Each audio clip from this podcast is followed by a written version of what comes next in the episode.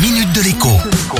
Bonjour à tous. Noël sans Amazon, c'est la nouvelle pétition à la mode portée par des personnalités politiques, des artistes et des associations comme Greenpeace, la Confédération des commerçants de France ou encore le syndicat de la librairie française. Tout ce monde appelle à soutenir les commerces de proximité et l'économie circulaire, ce qui ne peut que faire évidemment l'unanimité. Le problème, c'est qu'en ce moment, eh bien, les commerces de proximité, à part pour ceux qui ont mis en place le click and collect, on ne peut pas faire grand chose d'autre que d'attendre et d'espérer pour eux une réouverture la semaine prochaine.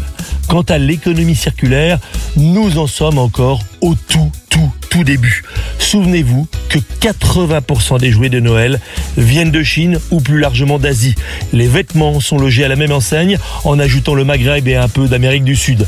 Quant à la high-tech, smartphone, tablette, ordinateur, téléviseur, casque de réalité augmentée ou encore smartwatch, on est plus proche des 90% de Made in China, Corée, Taïwan ou Japan acheter ce qui a été fabriqué chez nous pour soutenir nos entreprises. Est-ce donc plié?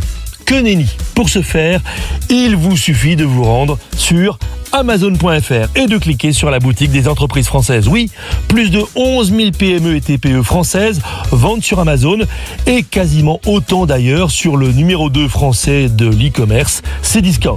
Dans le lot, celles qui vendent des produits made in France le revendiquent haut et fort. Il est même prévu prochainement qu'elles puissent afficher un logo spécial sur leur fiche produit. Et si vous regardez bien qui sont ces PME qui vendent en ligne, eh bien vous découvrirez que ce sont souvent des commerces de proximité qui se cachent derrière, parfois depuis des années. Sachant qu'il y a 20 millions de clients enregistrés sur Amazon, et il y en a aussi des millions sur ces discounts, c'est là qu'il faut aller les chercher plutôt que de vouloir les boycotter. À demain. La minute de l'écho avec Jean-Baptiste Giraud sur radioscoop.com et application mobile Radioscoop.